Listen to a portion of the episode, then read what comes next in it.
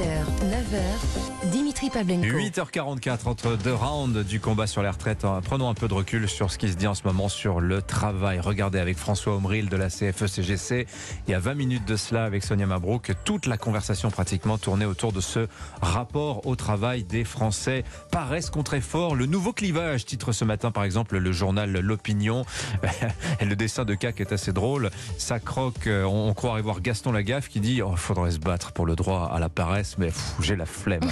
eh bien, en fait, les Français n'ont pas tant la flemme que ça. Regardez cette enquête de l'Institut Montaigne qui paraît ce matin. Et Sonia Mabrouk en parlait également. Étude réalisée auprès de 5000 actifs. 77% des gens sont satisfaits de leur travail. Leur motivation, 1, la paye. Mais sur cet item-là, il y a beaucoup d'insatisfaction. La reconnaissance et les perspectives de carrière. Le sujet n'est pas tant de travailler moins, comme euh, le croit Sandrine Rousseau, peut-être, qui nous en parlait hier aussi, que le travailler mieux. Alors, c'est quoi travailler mieux? Et c'est quelle sera aussi, quelle perspective politique cela va-t-il ouvrir au gouvernement qui, euh, comme Gabriel Attal l'annonçait hier, lance des expérimentations sur la semaine de 4 jours? On en parle avec euh, David Revaudalon, l'homme invisible. Il arrive dans un instant. Il est, il est en train de courir dans les couloirs d'Europe Il est pas là, mais il est déjà là. Il est déjà là. Et Charlotte Dornelas euh, de Valeurs Actuelles. Bonjour. Bonjour Charlotte. Travailler mieux, c'est vrai que je, on- je faisais cette remarque hier que le débat sur les retraites a comme ouvert une sorte de boîte de Pandore. De nombreux sujets en sortent.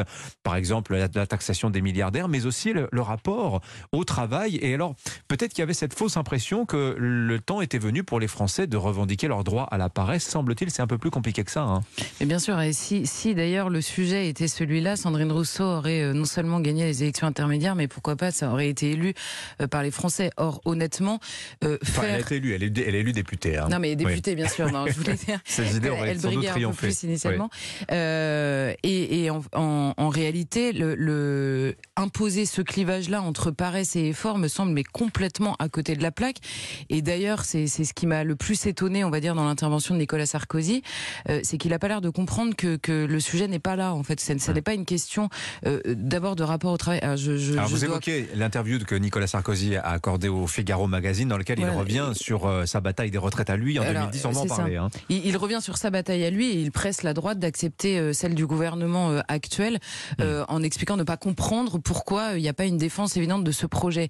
Simplement, dans l'opposition, il n'y a pas le, clivage entre le travail et euh, la paresse. Il n'y a pas, euh, à mon avis, il n'y a même pas. Alors, c'est intéressant évidemment de se pencher sur le travail à l'occasion de la réforme des retraites, mais je pense que le, gros sujet, c'est le rapport du français au collectif, tout simplement. Pourquoi est-ce qu'on finance? Pourquoi est-ce qu'on cotise?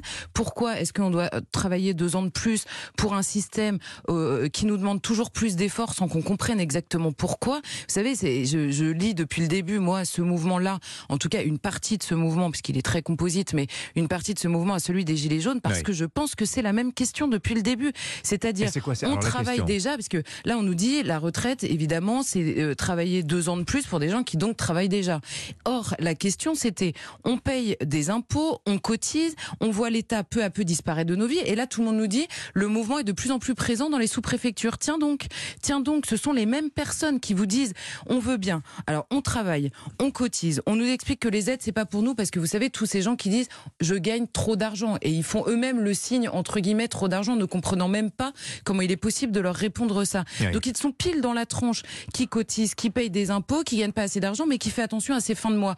Et là, on leur dit, c'est encore à vous de faire des efforts. Mais pourquoi faire? Pourquoi, en fait, on n'a plus de train, on nous a supprimé les petites lignes, on a repoussé l'école, on nous explique que l'essence va augmenter, que c'est pas bien de prendre sa voiture, mais Et en même on temps, est l'hôpital est vice-champion à du 100 monde de la bornes. pression fiscale. ouais, Et on est ouais. vice-champion du monde de la pression fiscale, ça suffit. Et je pense que ce sujet-là, il est extrêmement présent, notamment dans les fameuses sous-préfectures, et, et c'est un peu le, le truc qu'on ne voit pas, quoi. David Revaudalon, vous êtes euh, arrivé parce que vous travaillez, beaucoup, vous travaillez beaucoup justement. Très dur, très dur. Mais vous voyez percer effectivement peut-être ce qui sera, euh, comment dire, une sorte de, de voie de sortie, euh, de, de- de- d'échappatoire du, du gouvernement sur, sur ce piège des, des retraites qui est en train de se refermer sur lui, avec cette réflexion autour du travailler mieux. Ah bah oui, on ne s'était pas rendu compte que derrière la question du report de l'âge légal et cette hostilité très clairement exprimée par les Français, eh bien il y a cette question sur non pas le travailler moins, mais le travailler mieux. C'est ce que disait François Omril tout à l'heure. Il dit il y a 10-20 ans, on travaillait pas moins bien qu'aujourd'hui, et ça ressort dans les indicateurs de risques psychosociaux, etc.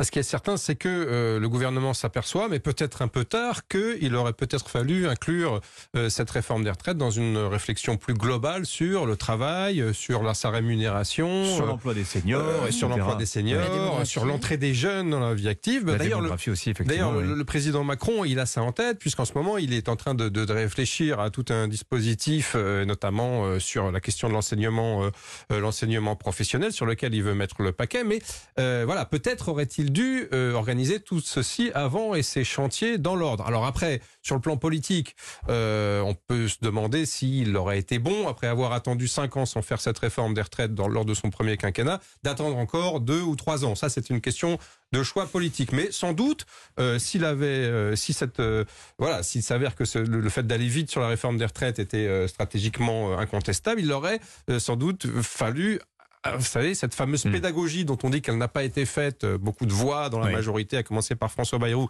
expliquent que oui, on ne comprend pas pourquoi cette retraite. Je reviens à ce que disait euh, Charlotte Dornelas. Pourquoi cette réforme alors que euh, des gens s'interrogent Oui. sur Ouais. simplement le- leur, leur simple rémunération. Vous savez que depuis des années, on a eu euh, le phénomène des fameux travailleurs pauvres, des salariés qui, Ah bah, documenté. de plus en plus, voilà, ne- Depuis ne, 40 parviennent ans, plus à joindre les, Oui, les les bouts. actionnaires ont bien plus capté la valeur Voilà, que, les que le, tra- que le salariés qui, Ouais. qui ont un travail, un CDI et qui dorment dans leur voiture le matin pour aller. euh, On en a beaucoup beaucoup parlé. Oui. Donc il y a une vraie réflexion à avoir là-dessus. Euh, le problème, c'est qu'effectivement. Oui. Les Français n'ont pas compris et euh, la seule chose pour laquelle ils défilent, et c'est vrai, dans les villes de province, on peut pas s'empêcher de faire ce lien avec le mouvement des Gilets jaunes, qui là encore n'étaient pas des gens euh, Oui. hors, hors cadre, hors professionnel, mais qui étaient des gens qui travaillaient, mais qui avaient du mal à joindre les deux bouts, tout simplement, et, à- et à boucler euh, les fins de mois. Donc oui, euh, la pédagogie n'a pas été faite. Il aurait sans doute fallu euh, inclure tout ceci dans une refonte globale du système, du salariat. C'est d'ailleurs la raison pour Ouais, laquelle mais en moment. qu'il n'y a pas que ça. Charlotte l'a aussi dit. Il y a le rapport à, à- à la fiscalité, la question de l'efficacité de la, de la dépense publique, cette impression de payer euh, pour des services euh, qui se délabrent, etc. Tout ça pèse lourd aujourd'hui dans, dans, dans le, dans le Et, débat sur la et- là, on retrouve la question du travail. C'est-à-dire, euh, le, le- par exemple, les services qui se délabrent, on pense évidemment. Alors, les services auxquels on pense tous euh, euh, naturellement, c'est l'hôpital. Euh, On va pas, on va pas refaire le sketch. Hein.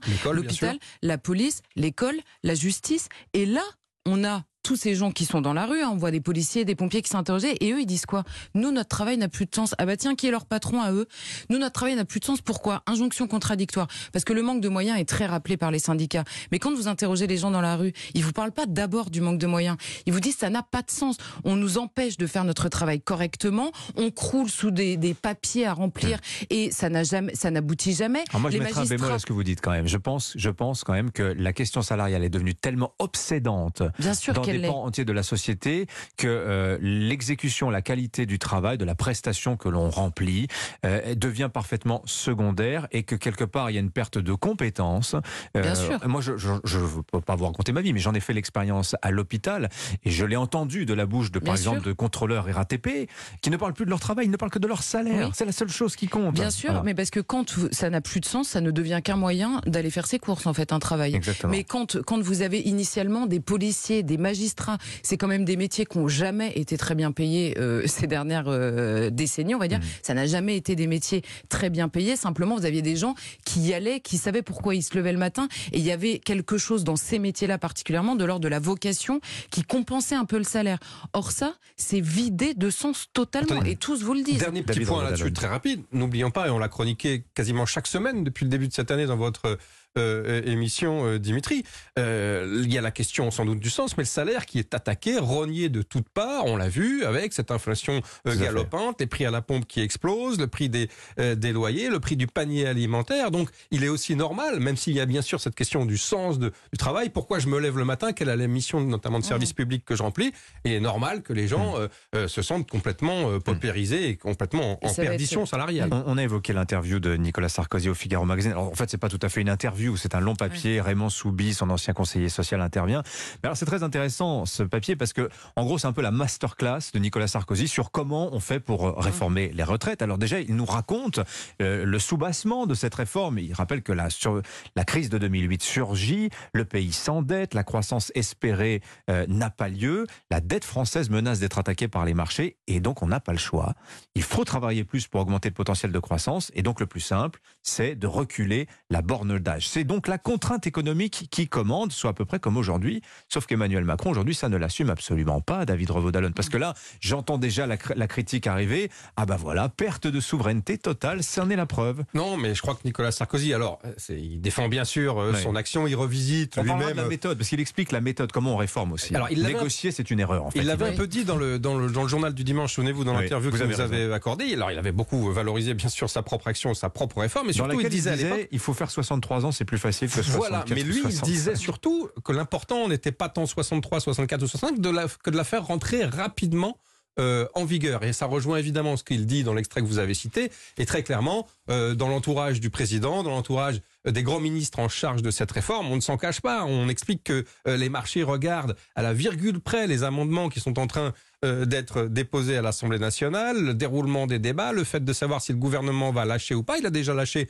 un certain nombre de choses. Vous citiez les, euh, les 63 ans et 64 ans avec la clause de revoyure, mais il va évidemment y en avoir d'autres dans le débat. Mais bien sûr, c'est la, la, la, conjoncture économique qui justifie euh, avant tout cette réforme et le fait que Emmanuel Macron ne l'ait pas assumé ou l'ait à moitié assumé ou est surtout oscillé entre plusieurs explications. D'abord, c'était pour permettre de financer les services publics dont on parlait à l'instant, un certain nombre de politique publique, puis finalement de sauver le régime des retraites, de la même manière qu'il expliquait il y a quelques semaines ou quelques jours que c'était une réforme très juste avant d'expliquer, de convenir que cet argument ne convainquait absolument pas l'opinion, loin de là, qui se sentait même, pardon euh, l'expression, un petit peu enfumée par, cette, par cet argumentaire, et en est venu finalement à l'explication sur laquelle bah, tout simplement il fallait sauver le régime euh, purement et simplement. Charlotte Dornelas. Mais non, mais on peut, on peut comprendre ce, que, ce, que, ce qui m'a vraiment fasciné, c'est qu'on a l'impression que Nicolas Sarkozy a l'impression que le, que le pays s'est figé en 2010, mais il y a beaucoup de choses qui ont changé depuis.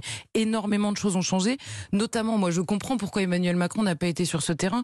Comment vous allez expliquer aux Français qu'on a un problème gravissime avec 12 milliards après les années qu'on vient de passer Ça, c'est vrai, Après, non seulement l'argent magique du Covid, le quoi qu'il en coûte, mais même là, la guerre en Ukraine, quoi. Alors, on débloque des chars, des avions, pourquoi pas, et des...